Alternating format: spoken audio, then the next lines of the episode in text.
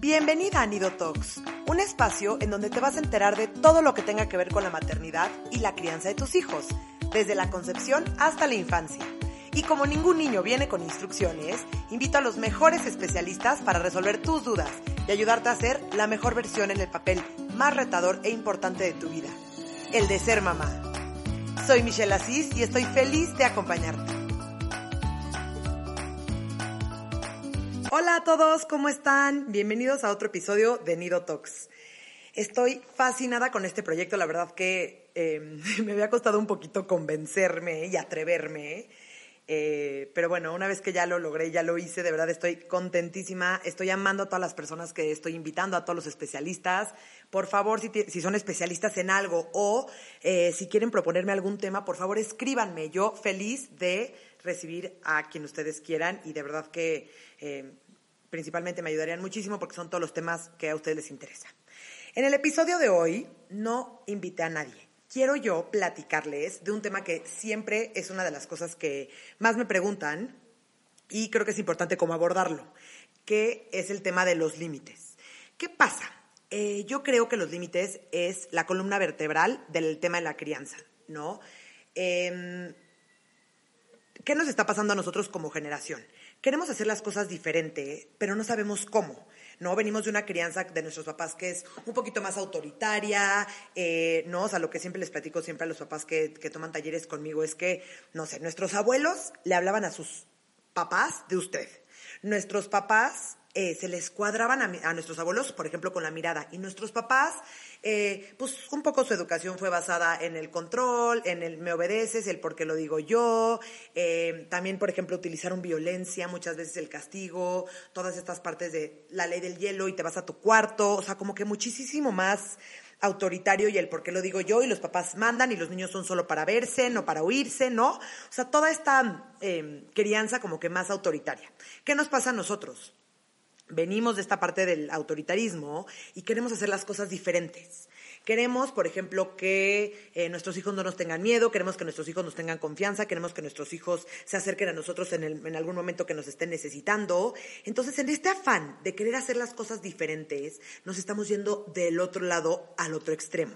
Entonces, ahorita, mucho de lo que estoy viendo es muchísimos papás muy permisivos. Niños sin límites, niños sin reglas, eh, papás eh, que les da miedo ponerle reglas a sus hijos, que no saben cómo hacerle, niños tiranos, ¿no? Este, hay una autora que la quiero invitar al podcast porque me fascina, que tiene un libro que se llama Hiperpaternidad y dice que somos... Eh, que más bien estamos acercándonos a un modelo altar, que estamos literalmente poniendo a estos hijos en un altar y nosotros, este, ya sabes, a sus pies. Entonces son estos niños como tiranos, estos reyesitos de la casa, ¿no? En este altar que no, no, no podemos em, acercarnos eh, y nos da miedo ponerles límites. Entonces, em, muchos papás se acercan y me dicen, pero es que, ¿qué hago? Porque no quiero caer en este extremo, que es como la permisividad, pero tampoco quiero ser autoritario, quiero hacer las cosas diferentes, pero no sé cómo. ¿Qué límites pongo? ¿Cuántos límites pongo? ¿Cuándo pongo los límites? ¿A qué edad empiezo? Este, ¿Qué otras preguntas siempre me hacen? Em, si mi hijo no quiere hacer algo, ¿cómo, ¿cómo le digo? Pero entonces yo no quiero que mis hijos me tengan miedo, pero quiero que estén convencidos de obedecer, pero entonces no sé cómo hacerle. Pero entonces, en este un poco confusión, los papás no tienen idea qué onda, ¿no? Entonces quiero empezar como a, que, a, a explicarles, a platicarles un poquito qué es un límite. Primero que nada, un límite es la norma que define las conductas esperadas en un contexto determinado, ¿no? O sea, esto es como la definición de, de, ¿cómo se llama? Diccionario. Entonces, es como, eh, un límite es como esta norma que define cómo te tienes que comportar en algún contexto determinado, probablemente en la familia, en el colegio, en, eh, no, socialmente, etcétera. Para mí, eh, un límite, y en la parte principalmente de crianza, es una estructura, es un camino, es una guía, es como, por ejemplo, como los barandales de la vida, ¿no? Em, siento que la palabra límites como tal nos puede asustar muchísimo, nos puede este, hacer creer que, que un límite tiene que ser algo súper exigente y súper... Y un límite lo tienes que cumplir y no hay flexibilidad y, y, y, muchas veces es, pero es que ¿cómo le pongo límites? Pero es que ¿cómo no le pongo límites? Entonces, siento que la palabra límite como tal nos empieza a dar un poquito de miedo, o no, no sé ustedes cómo lo vean, pero quiero que entendamos que los límites son obligatorios y necesarios para el niño. Un límite ayuda a que el niño sepa qué puede hacer, hasta dónde lo puede hacer y en qué situaciones y en qué momentos sí y en qué momentos no, ¿no? Entonces, eh, nuestros hijos nacen y necesitan límites. Por ejemplo, un bebecito, eh, si se fijan, si se acuerdan, cuando sus, sus bebés eran bebés, eh, los hacías taquito. ¿Por qué? Porque cuando les quitabas eh, el taquito, el reflejo del moro, que es este reflejo que, que sienten que, que, que, están cayendo como en vacío, ¿no? Entonces los, los quitabas del taquito y sentían, ¿no? Cuando los pesaban, por ejemplo, en el pediatra, que los ponían sobre la báscula, como que el niño se sentía completamente em, como que si estuviera volando. Entonces, eh, el taquito les ayuda a estar como contenidos físicamente cuando nacen. Esa contención que los niños necesitan, eh, es como los límites, ¿no? En ese momento cuando empiezan a nacer todavía no tienen, todavía no entienden bien por la inmadurez de su cerebro, todavía no entienden bien su cuerpo, porque, o sea, dónde empieza, dónde acaba su cuerpo. Entonces, como que el taquito los ayuda a contenerlos, ¿no? Y le da límites. Pero ¿qué pasa? Cuando los niños empiezan a crecer un poquito más, eh, sus límites son más de comportamiento, sus límites son más, por ejemplo, de seguridad, eh, de seguridad para los niños. Entonces, este, tenemos que ir empezando a, crecer los límites conforme crezcamos, o sea, como crecen a nuestros hijos, ¿no? Entonces, bueno, les quiero platicar una cosa. ¿Por qué son tan importantes? O sea, de verdad que yo creo que lo que nos está pasando hoy en día en el tema de la, de la, de la crianza que estamos teniendo es que no estamos poniendo suficientes límites.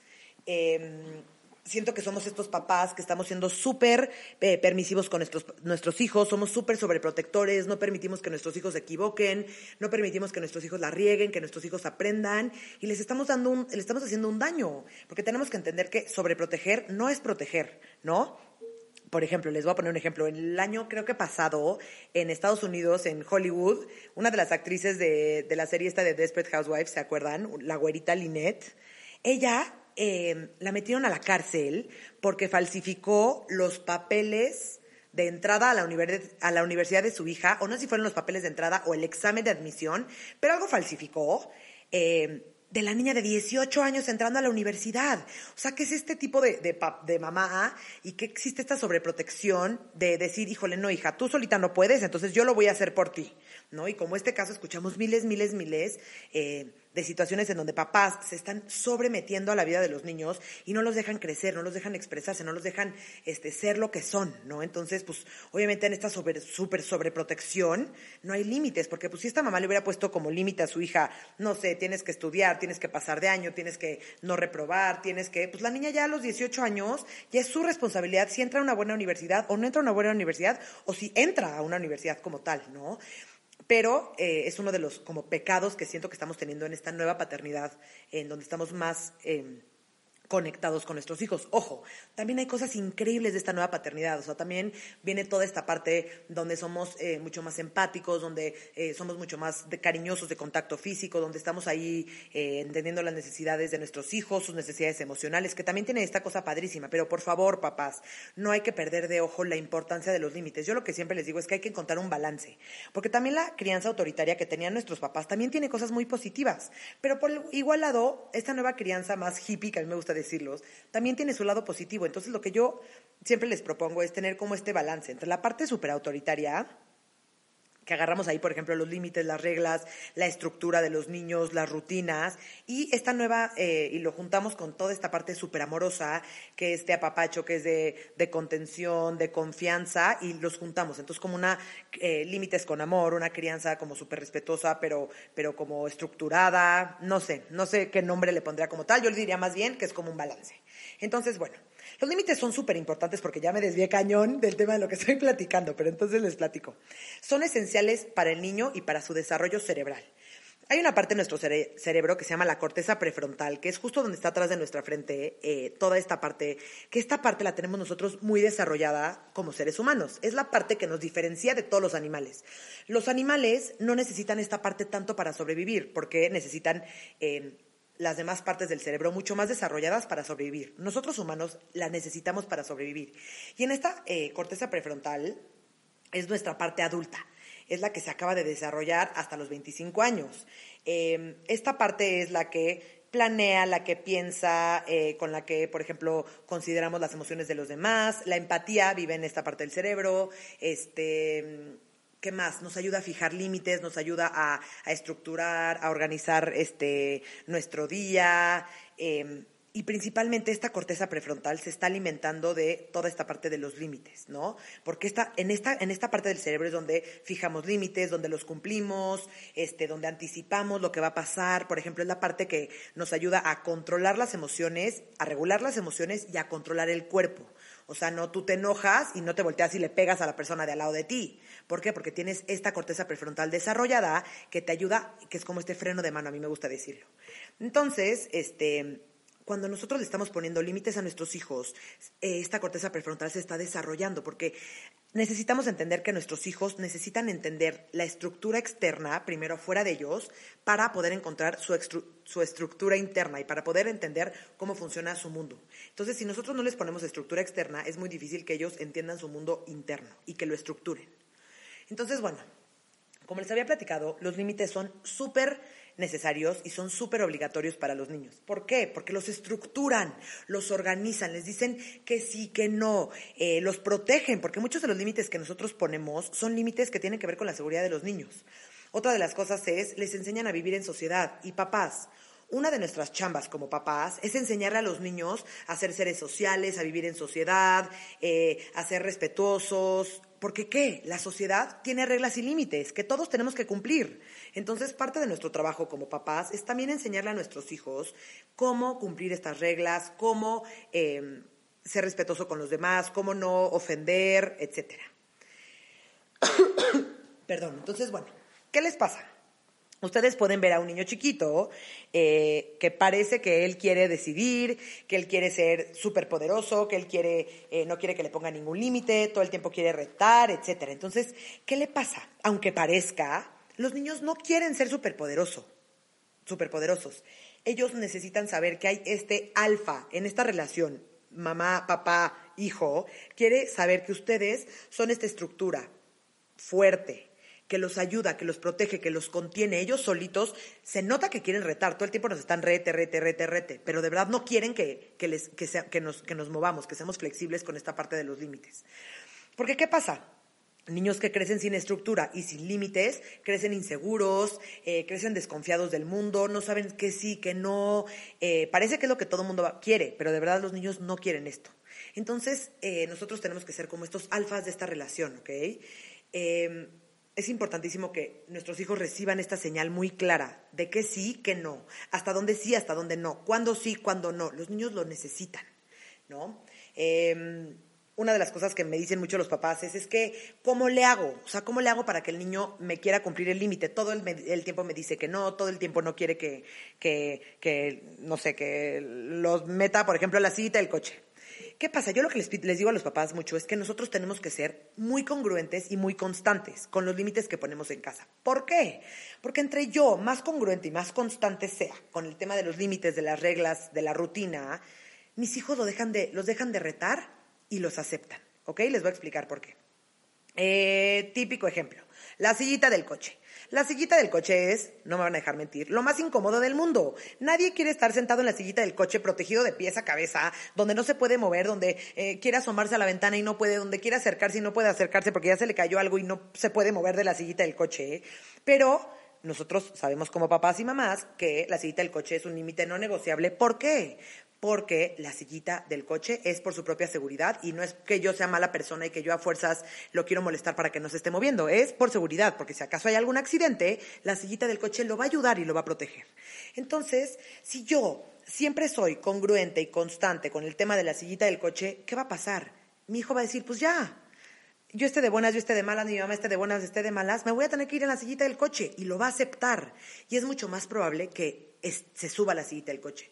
Pero ojo, el día que tú rompas esa, esa regla y un día estés a tres cuadras de tu casa y le digas, allá ven, te saco y te pones a manejar conmigo, ¿Ustedes qué creen que va a pasar al día siguiente? ¿Creen que se va a seguir, se va a querer sentar en la silla del coche? ¿Creen que va a querer cumplir este, este límite? No, ¿por qué? Porque ya se lo rompiste. Eh, ya se lo, ya, ya permitiste que no lo cumpliera. Entonces, papás, ya sé que tampoco esto se trata de ser generales y de estar todo el tiempo, ¿no? Que cumple 300 límites al día, pero sí tengan muy en claro que entre más constantes y más repetitivos sean con los límites, es más importante para ellos y va a ser mucho más fácil que ellos los cumplan. Otra de las cosas que es la congruencia que me parece importantísimo, nosotros como papás tenemos que ser súper, súper, súper congruentes con el tema de nuestros hijos. Creo que es em, una de las cosas que más nos cuesta trabajo, porque, a ver, somos humanos, entonces hay situaciones, hay momentos en donde, pues, eh, estoy de buenas y puedo y tengo mucha paciencia y puedo dedicarles muchísimo tiempo y puedo explicarle por enésima vez por qué se tiene que subir el aceite del coche. Pero hay otro día que me va a agarrar cansada, no dormí bien, él se despertó toda la noche, está haciendo muchísimos berrinches, estoy desesperado. Entonces ya va a ser más difícil que yo sea congruente y actúe siempre de la misma manera. Entonces lo que sí les pido es que los niños necesitan sentir esta congruencia de su parte.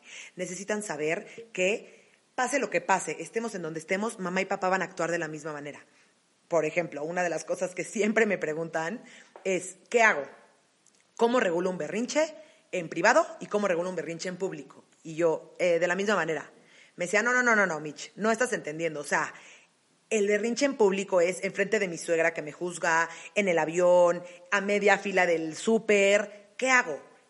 ¿Cómo regulo eso? Y yo, de la misma manera, porque tu hijo tiene que saber que tú eres la misma mamá, eres el mismo papá, estén en su casa, estén afuera, estén en, en, casa de la suegra o estén en, el avión. ¿Por qué? Porque es lo que le va a dar la congruencia de la relación. Entonces, poco a poco, eh, piensen que la congruencia y la estructura externa y todo el tema de los límites a los niños les da un, sentido de control, un sentido de lo que va a pasar, un sentido de lo que es. Y eso a los niños les ayuda muchísimo. Entonces, em, otra de las cosas que les quiero platicar que es como muy, muy importante es que probablemente me han, escuchado decir de este tema muchas veces y quiero hacer un podcast específico solamente de esto, es la batería emocional. Em, la batería emocional, imagínense que todos los seres humanos nacemos con una batería. Esta batería está completamente vacía y solamente se rellena con emocionalmente de mi mamá y de mi papá, ¿no? Cuando yo nazco, me conecto a mis papás, pues 24 horas al día. ¿Por qué? Porque los necesito para miles de cosas. Los necesito 100 veces al día. Para que me ayuden a regular la temperatura, para que me den de comer, para que me cambien, para que me repitan, para que me cambien el pañal, para que me arrullen a dormir, para que me bañen, ¿no? Los necesitas para muchas cosas. Entonces, ¿no? Se le vacía la batería al bebé, mamá y papá la rellenan. Se le vacía, la rellenan. Se le vacía, la rellenan. El niño va creciendo y su batería se empieza a vaciar de diferentes cosas. Más cuando son chiquitos, su batería se vacía más con la parte, em, como más con sus necesidades físicas. Tiene hambre, tiene sueño, tiene dolor, etc. Conforme va creciendo, su batería también se va vaciando de las emociones. Se empieza a frustrar, se empieza a desesperar, este, se empieza a, mm, le empiezan a dar celos, se empieza a frustrar muchísimo, empieza a enojarse cañón, le empieza a dar miedo, etc. Y se va vaciando la batería. Y mamá y papá están rellene y rellene y rellene y rellene la batería. Entonces, yo cuando eh, eh, pondría muchísima atención en esta parte, porque cuando yo le quiero decir a mi hijo que cumpla un límite y su batería no la trae rellena, lo más probable es que no lo quiera cumplir. Lo más probable es que mi hijo se ponga este, más rebelde, entre comillas, y me quiera retar más el límite. ¿Por qué? Porque automáticamente ya está sintiéndose en desconexión de mí. Entonces es más probable que no vaya a cumplir el límite. Entonces, una de las cosas que siempre les digo es que traten de que siempre que estemos em, queriendo que nuestro hijo cumpla un límite, observa y procura eh, vincularte antes con él y que su batería esté rellena desde antes, porque va a ser muchísimo más fácil. Otra de las cosas de la batería es que cuando yo le pongo un límite a nuestro hijo, porque muchas veces nuestros hijos, cuando yo les pongo un límite, se frustran y eso hace que hagan berrinche. Se frustran y eso hace que la batería se vacíe. Entonces muchas veces los límites hacen que se vacíe. Entonces yo les dejo como de tarea que lo piensen y que, y que analicen tantito qué tanta atención le pongo a mi hijo. Y no quiero que me digan como, pues es que estamos 24 horas al día juntos siempre y, eh, y, estamos ahí y le estoy poniendo atención. No, es diferente. Estoy al lado de él, ah, le estoy poniendo atención, me estoy fijando, estoy observándolo, estoy jugando con él, estoy eh, viendo cuando se está sintiendo mal, lo estoy apapachando cuando lo está necesitando. O sea, empiecen también a observar em, qué tanta atención le están poniendo, porque si su batería de por sí ya está vacía, va a ser súper difícil que quiera cumplir límites súper, súper, súper difícil. Entonces, eh, uno de los consejos que yo les doy que me parece padrísimo es que procuren, eh, antes de que le den alguna instrucción, antes de que quieran que cumpla un límite, procuren rellenarle la batería. Eso ayuda muchísimo. Entonces, bueno, Pregunta de oro, que siempre, siempre, siempre, siempre me preguntan. ¿Cuándo los empiezo a poner? ¿Qué día? O sea, ¿en qué momento? Mi hijo ya tiene seis meses, mi hijo tiene un año, mi hijo tiene año y medio. ¿Cuándo empiezo a poner límites? Yo lo que les digo a los papás es que primero tenemos que entender que las rutinas son límites. ¿ok? Porque muchas veces es, no, no, no, pero no le pongo ningún límite a mi hijo. Entonces digo, a ver, platícame, ¿qué haces? No, bueno, es que soy súper estructurada con los límites, con los horarios, y yo, es que esos son, con, los, con las rutinas, perdón, con los horarios, y yo, es que esos específicamente son límites, porque el niño ya sabe que se va a bañar, que va a cenar y que se va a dormir. Entonces ya empieza a estructurar esta parte dentro de su cerebro, ya empieza a saber cuál es la regla de la casa. Entonces, si se dan cuenta, ustedes desde que sus bebés nacen le ponen rutinas. A ver, probablemente en la, en la cuarentena, pues no, porque todavía el, el sueño, por ejemplo, del niño es súper desestructurado, eh, todavía no tiene como horarios más fijos en donde se está durmiendo, pero, por ejemplo, lo que les recomiendo es desde que nazcan, que la rutina de la noche, por ejemplo, siempre sea la misma.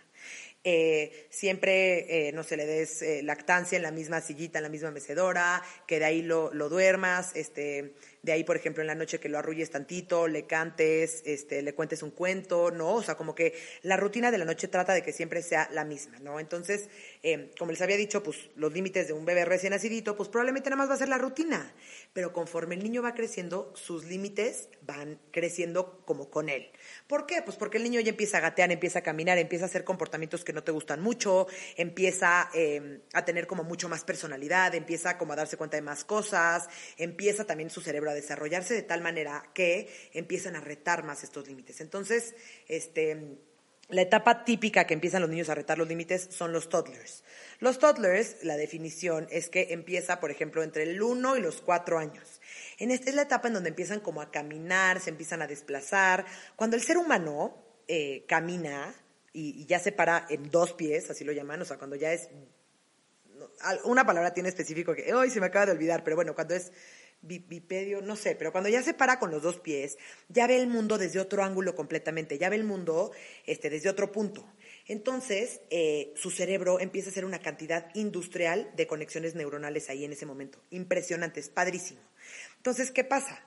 Eh, el niño, antes de eso, pues no tenía mucha, mucha opción, mucha decisión. Tú lo subías, lo bajabas, lo sentabas, lo dormías, lo acostabas, y él pues no tenía mucho, mucho ni voz ni voto. Pero conforme empieza a caminar, dice, no manches, ya puedo solito. Yo ya puedo moverme, si yo quiero, yo ya puedo ir para allá, yo ya puedo entrar a la cocina, aunque mi mamá me voltee y me diga, eso no. ¿Cómo que no? Yo ya puedo, físicamente ya puedo. Entonces es la etapa en donde empiezan a luchar por esta autonomía, por esta independencia. Pero ojo, ¿qué les pasa? siguen siendo dependientes, siguen dependiendo de mamá, siguen siendo niños chiquitos. Y mamá les pone límites, papá les pone límites, entonces se frustran. Entonces, en esta etapa, principalmente, es parte de su naturaleza, de su desarrollo emocional normal. Sé que a los papás eh, les asusta mucho el, está aventando la comida y me está retando y todo, y me está diciendo mucho que no, pero tienen que entender que esto significa que es un desarrollo cerebral importante y es un desarrollo, o sea, es algo que nos está diciendo que nuestro hijo está bien, se está desarrollando de una manera súper correcta, ¿no? Entonces, es su naturaleza humana, de su desarrollo infantil, que en esta edad reten y prueban los límites. Pero ojo, como les dije hace ratito, él va a querer retarlo, retarlo, retarlo, pero necesita que nosotros los ayudemos a cumplirlos, ¿ok?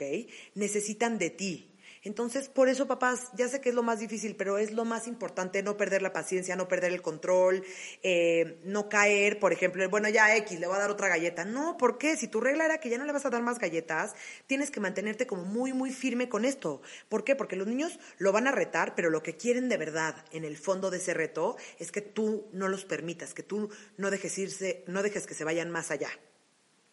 ¿Ok? ¿Cómo vamos hasta ahorita? ¿Sí les está quedando claro todo? Eh, Estoy feliz. Este tema, bueno, me fascina y me podría quedar horas hablando y tampoco lo quiero hacer tan largo. Entonces voy a continuar. Entonces, bueno, hay dos tipos de límites, ¿ok?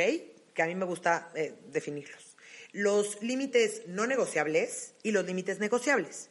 Por un lado, los límites no negociables tienen que ver con su seguridad, tienen que ver con em, su seguridad física y tienen también mucho que ver con la convivencia social.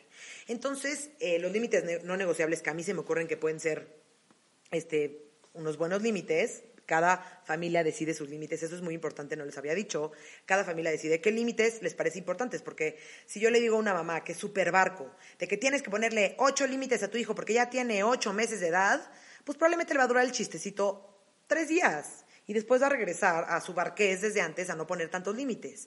Pero si a un papá que es súper exigente le digo, no, a ver, quítale estos límites, pues va a ser más difícil que de naturaleza le venga natural eso. Entonces, em, yo lo que sí les diría a los papás es que, por favor, pónganse de acuerdo, mamá y papá. Es importante que los dos estén en el mismo canal y decidan cuáles van a ser los límites no negociables de su casa y cuáles van a ser los negociables.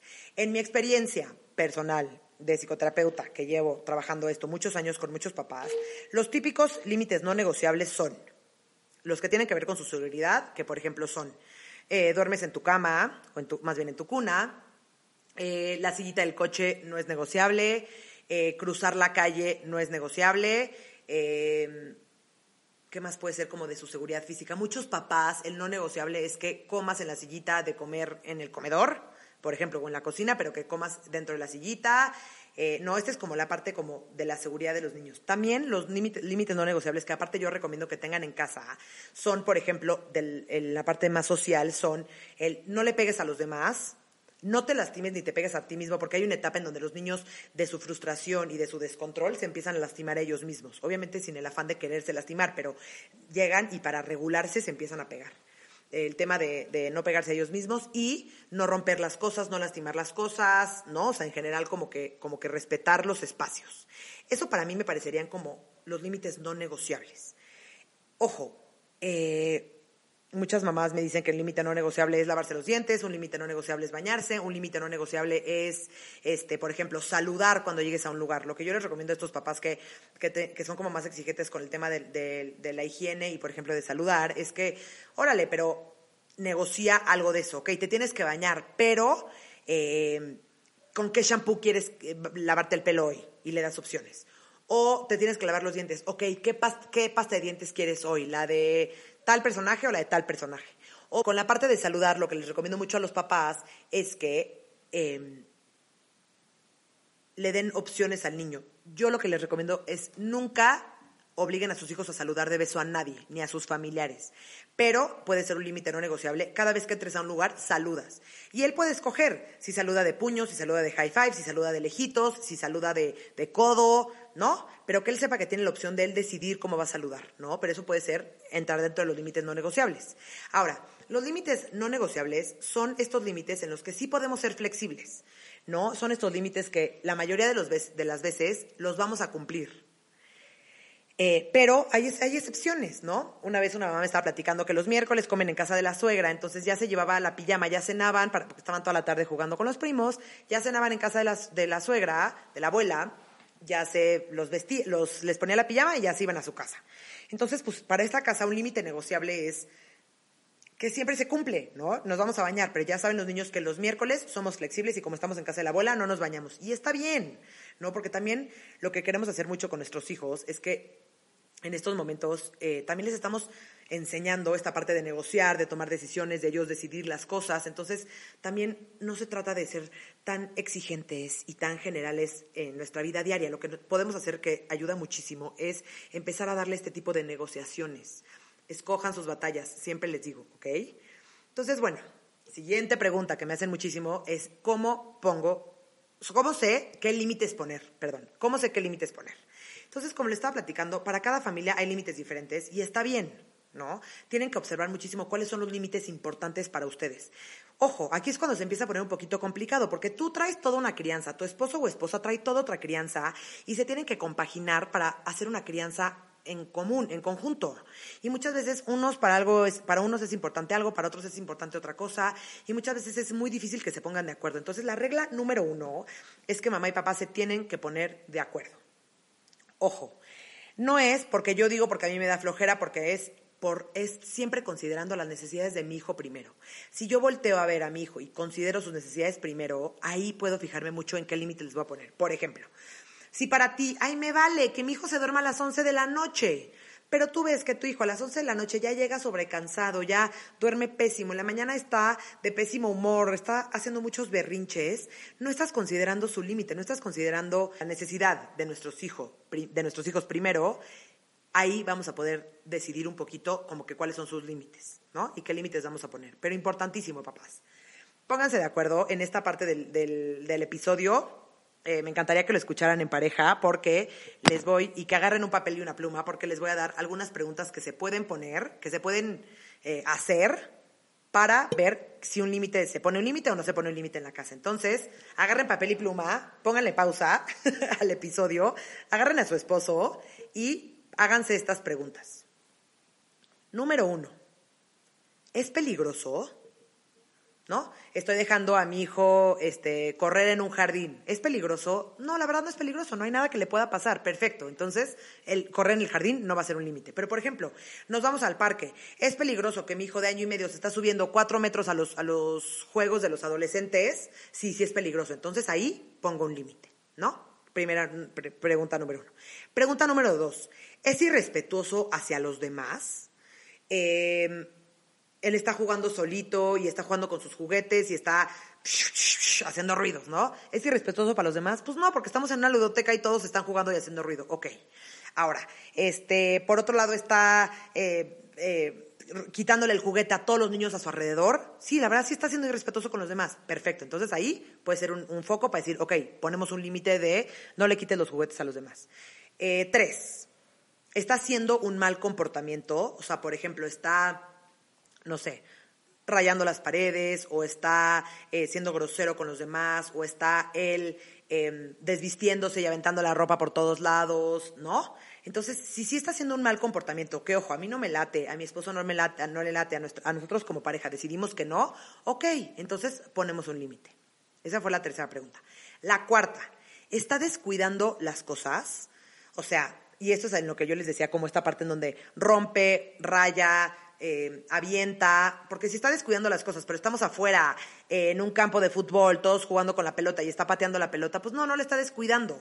O está muy enojado y le está pegando un cojín, pues no, no le está descuidando, está nada más descargando su emoción. Pero si por otro lado está eh, rompiendo las cosas de cristal, está, por ejemplo, aventando la comida, está rayando las paredes, pues sí, entonces sí le ponemos límite. Y la quinta pregunta es, para mí es importante, muchas veces hay cosas que para una familia es muy importante y lo ponen como límite y para otra familia dicen, ay, no, para mí cero es importante, eso me vale, ¿no? Entonces es muy importante que ustedes digan, a ver, para mí es súper importante, típico. El que salude, órale, perfecto, pero entonces vamos a hacer ese límite, que si es un límite no negociable, que tiene que saludar, pero que es negociable la manera en la que él saluda. Entonces, eh, con estas cinco preguntas creo que es, va a ser como una buena guía para que sepan específicamente qué límites poner. Entonces, ahora ya sabemos qué límites poner, ahora las reglas como tal de cómo pongo los límites. ¿no? Muchas veces los papás no saben bien esto, pero es muy difícil que tú vayas a poner un límite sin que tengas idea cuál es el límite antes. Por eso es importantísimo tú primero saber qué límite es para saber cómo se pone y, eh, y se lo puedas decir y el niño lo pueda cumplir. Entonces, ¿cómo pongo límites? Primero, la primera vez que observes una conducta que no te gusta. ¿Qué pasa? Pues cuando son chiquitos, este, pues igual y no están teniendo esas conductas, pero ya crecen, hace el hermanito y se enoja y le pega al hermanito. Entonces, ya, observaste, esa conducta no me gusta, entonces un límite. Dos, ponerse de acuerdo mamá y papá, siempre, porque muchas veces pasa esto que mamá está poniendo de límites que no le vas a dar chocolate en la tarde porque pues ya se pone más hiperactivo y no duerme y de repente llega papá de trabajar seis y media de la tarde y le da un chocolate. Entonces hace a mamá quedar mal, el niño no entiende pues si sí puede, si no puede, la mamá ya quedó como la mala, el papá ya quedó como, ¿no? Sobrecompensando de que bueno, pues es que no estoy viendo a mi hijo todo el día, entonces quiero llegar y que quiero que eh, llevarme con él, pero hay otras maneras. Entonces, importantísimo que se pongan de acuerdo. Tres, los tienen que tener muy claros. Los límites no dependen de su humor, no dependen si es de día o de noche, no dependen si es de fin de semana o de entre semana.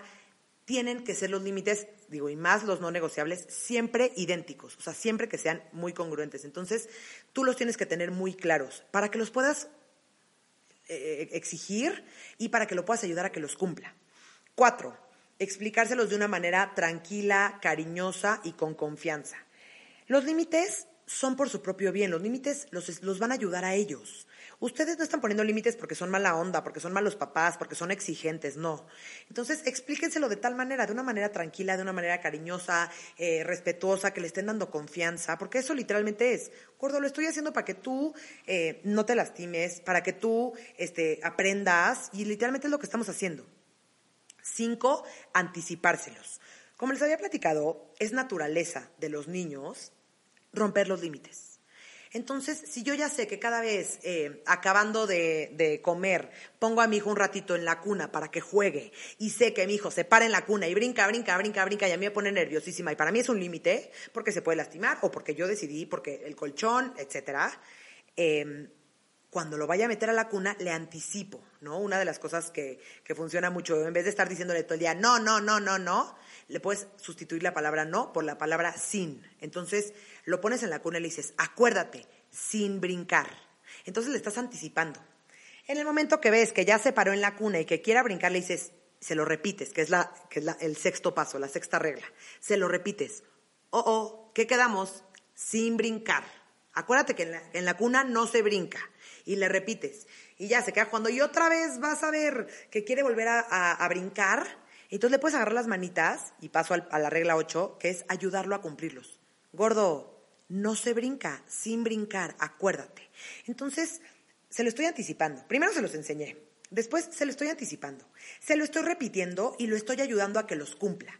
Que eso es eh, importantísimo. Él solito, porque yo se los dije una vez, voy a pretender que él lo cumpla solito. Les tengo la noticia, así no funciona. Entonces tengo que estar acompañándolo, repitiéndolo, repitiéndole, repitiéndole, ayudándolo, con muchísima paciencia, con muchísima confianza, con muchísima seguridad en mí misma, eh, en mí mismo y con muchísima, o sea, de lo que estoy haciendo.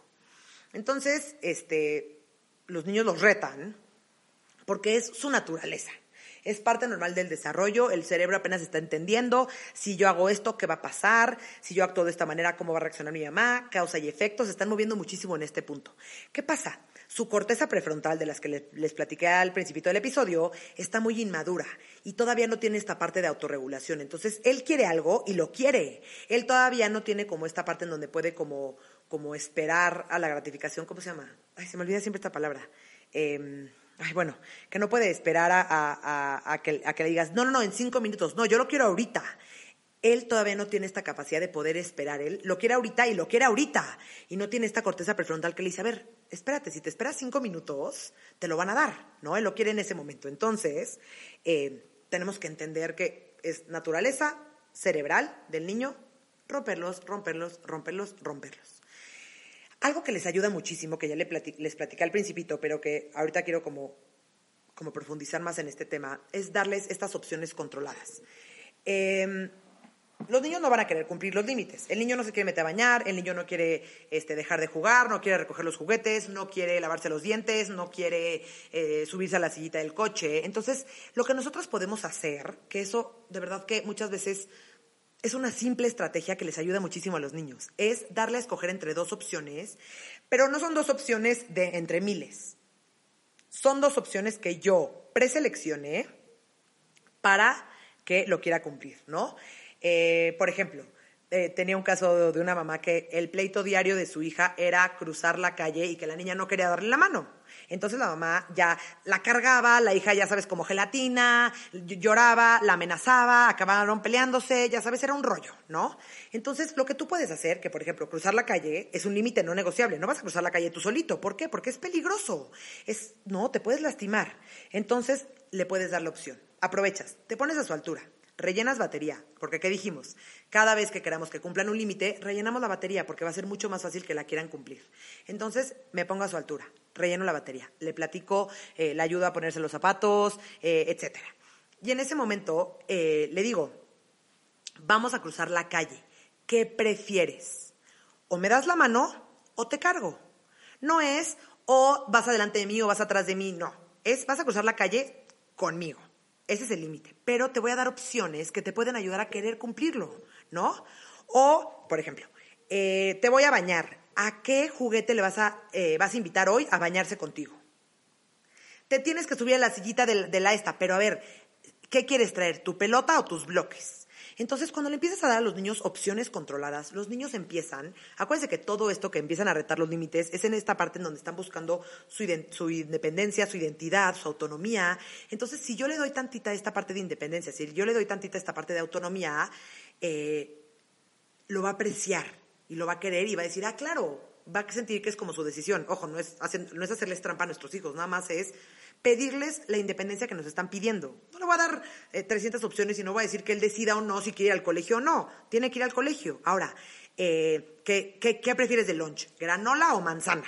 Entonces le damos una opción. Otros de los tips que les doy eh, para papás, más bien para ustedes papás que me están escuchando, es, primero que nada, tienen que entender su nivel de desarrollo. Dos, tienen que no perder la paciencia. Sé que es difícil, sé que somos humanos, pero traten en la medida de lo posible de no perder la paciencia. Tres, designa un lugar seguro en donde él pueda explorar. Porque muchas veces estamos tan exigentes con nuestros hijos que no permitimos que eh, también exploren. Entonces, si pueden ustedes dejar a sus hijos en algún lugar seguro, que saben perfectamente que no les va a pasar nada, o sea, de repente venden como esos corralitos que los puedes dejar eh, para que jueguen, para que gateen, o pueden llevarlos a un lugar seguro, eh, déjenlos, porque los niños están en plena etapa de desarrollo en donde quieren todo el tiempo explorar. Entonces, si yo todo el tiempo le estoy diciendo, no, no, no, no, y estoy abusando de los límites, también los niños va a llegar a un punto en donde no van a poder hacer nada porque mamá me está diciendo, no, no, no, cada 15 segundos. Entonces, esto les va a ayudar muchísimo para que los niños se sientan independientes, eh, empiecen a, ver las cosas, empiecen a jugar, etc. Otro tip, modélale el comportamiento si te ve a ti que estás ordenando los juguetes, si te ve a ti que este, estás eh, sentada en la mesa sin jugar, si te ve a ti, ¿no? Va, es más probable que lo, que lo quiera cumplir y lo haga porque sabe que así es la regla y sabe que todos este, le están cumpliendo. Otro tip, papás, por favor, escojan sus batallas. Te la puedes vivir peleándote con tu hijo 24 horas al día, todo el tiempo, o puedes literalmente eh, decir, bueno, a ver, este límite sí de verdad es importante para mí, o porque me dijo la abuela, o porque me dijo mi mamá, o porque, o porque me dijo en el colegio, sí de verdad para mí es importante esto, o la verdad me vale. Entonces también échense un clavado ustedes y escojan estas batallas. Y el último, y yo creo que el más importante tip, es rellenen, rellenen, rellenen su batería. Porque entre más batería, entre más rellena, traiga la batería, va a ser muchísimo más fácil para él que quiera cumplir los límites, que quiera cumplir las instrucciones. ¿Por qué? Porque se va a sentir muchísimo más vinculado contigo, se va a sentir muchísimo más en confianza, se va a sentir este, eh, con esta relación contigo y va a querer eh, cumplir lo que le estás pidiendo, ¿no? Porque aparte, ¿no? Cuando tú le pones un límite a tu hijo, le explicas, le explicas el por qué, lo motivas, entonces el niño ya se siente como con muchísima seguridad como tal de, ah, ya, ya sé perfectamente y sé que cuando no puedo algo, mi papá y mi mamá me explican por qué y ya entiendo, ¿no? Entonces, algo que ayuda muchísimo principalmente es antes de que le des una instrucción, rellenar su batería, porque es más fácil que eh, la vaya a cumplir.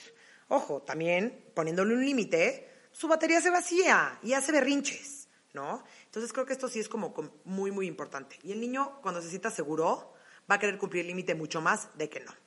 Entonces, este, ya me estoy alargando muchísimo en este episodio y quiero hacerles otro episodio del tema de las consecuencias que me parece importantísimo, pero ahorita se los voy a adelantar. Las consecuencias, y ojo, no es castigos, después lo vamos a ver más a profundidad. Las consecuencias se ponen solamente en límites que son negociables. Los límites negociables, como no hay negociación, no se le pone ninguna consecuencia, porque esto es no, no te estoy preguntando, así se tiene que hacer, este es un límite no negociable. Entonces, cuando les pongamos consecuencias, ojo, que quede claro que solamente va a ser para los límites no negociables. Prometo que les voy a grabar un episodio del el tema de las consecuencias lógicas, que me parece padrísimo. Entonces, bueno, los quiero dejar nada más con la tarea de que por favor se sienten con su pareja y decidan cuáles son los límites importantes para su casa, para sus hijos, cómo le van a hacer. Y esta, y que a cada ratito se vuelven a sentar y vuelven a, a updatear la lista. Si ustedes necesitan agarrar la lista, pegarla al refrigerador para tenerla muy presente, háganla. Si con sus hijos necesitan que para que entienda cuáles son los límites y las reglas, lo hagan como actividad y hagan recortes y los peguen y estén en, un, en un, lugar en donde el hijo lo pueda ver y, y, se, y se acuerde, háganlo. Acuérdense que los límites que les vamos a poner a nuestros hijos siempre son considerando sus necesidades primero, explicándoselos y eh, ayudándolos a anticipárselos, a que los cumplan y a repetírselos todo el tiempo, todo el tiempo. Y bueno, para llegar al final del episodio, les quiero dejar una frase que es, me parece de las frases más padres de, que existen, que también se las voy a poner en las redes sociales porque me parece increíble, ¿eh? que es de Magda Gerber. Magda Gerber este, creó toda una, toda una, una teoría, una manera de, trabajar con los niños de 0 a 3 años que se llama RIE, Resource for Infant Educators. O sea, no educators, educators, o sea, cuidadores educativos, por así decirlo. Y eh, está basado muchísimo como en el respeto al niño, como que el niño pueda solo, como ponerle límites, pero también darle como esta independencia que el niño lo logre. Y tiene una frase que para mí es mi favorita, que se llama, la falta de disciplina no es amabilidad, es negligencia.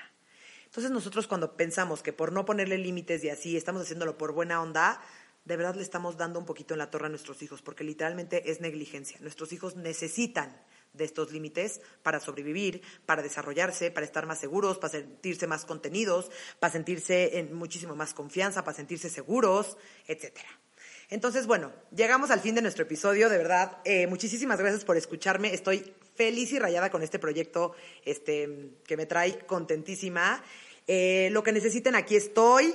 Em, me pueden encontrar en Instagram como arroba al final. Eh, me pueden encontrar también en, el Instagram del podcast, que es arroba nidotox. Y me, fascinara, me fascinaría escuchar sus comentarios del episodio, les gustó, no les gustó, qué le cambiarían, qué haría nuevo, a quién quisieran invitar, todo lo que, lo que me puedan platicar del podcast, yo estaría, estoy feliz más bien de escucharlos. Les mando muchísimos besos, este fue otro episodio de Nido Talks y yo soy Michelle Asís. Bye.